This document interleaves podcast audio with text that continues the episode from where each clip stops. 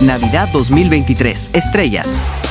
Dice la Biblia que repentinamente una multitud de huestes celestiales se le unen para glorificar a Dios en las alturas. La Biblia lo narra así. Lucas capítulo 2 y versículo 13 dice, y repentinamente apareció con el ángel una multitud de las huestes celestiales que alababan a Dios y decían, Gloria a Dios en las alturas y en la tierra paz, buena voluntad para con los hombres. El pasaje da la sensación que cuando aparece el primer ángel, da el mensaje, había una multitud como esperando salir, como que estaban tras bambalinas, asomándose por la cortina o la puerta a ver a qué horas entraban. Ya querían entrar, ya querían salir, ya querían cantar.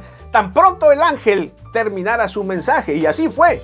Repentinamente aparecen y comienzan a glorificar a Dios.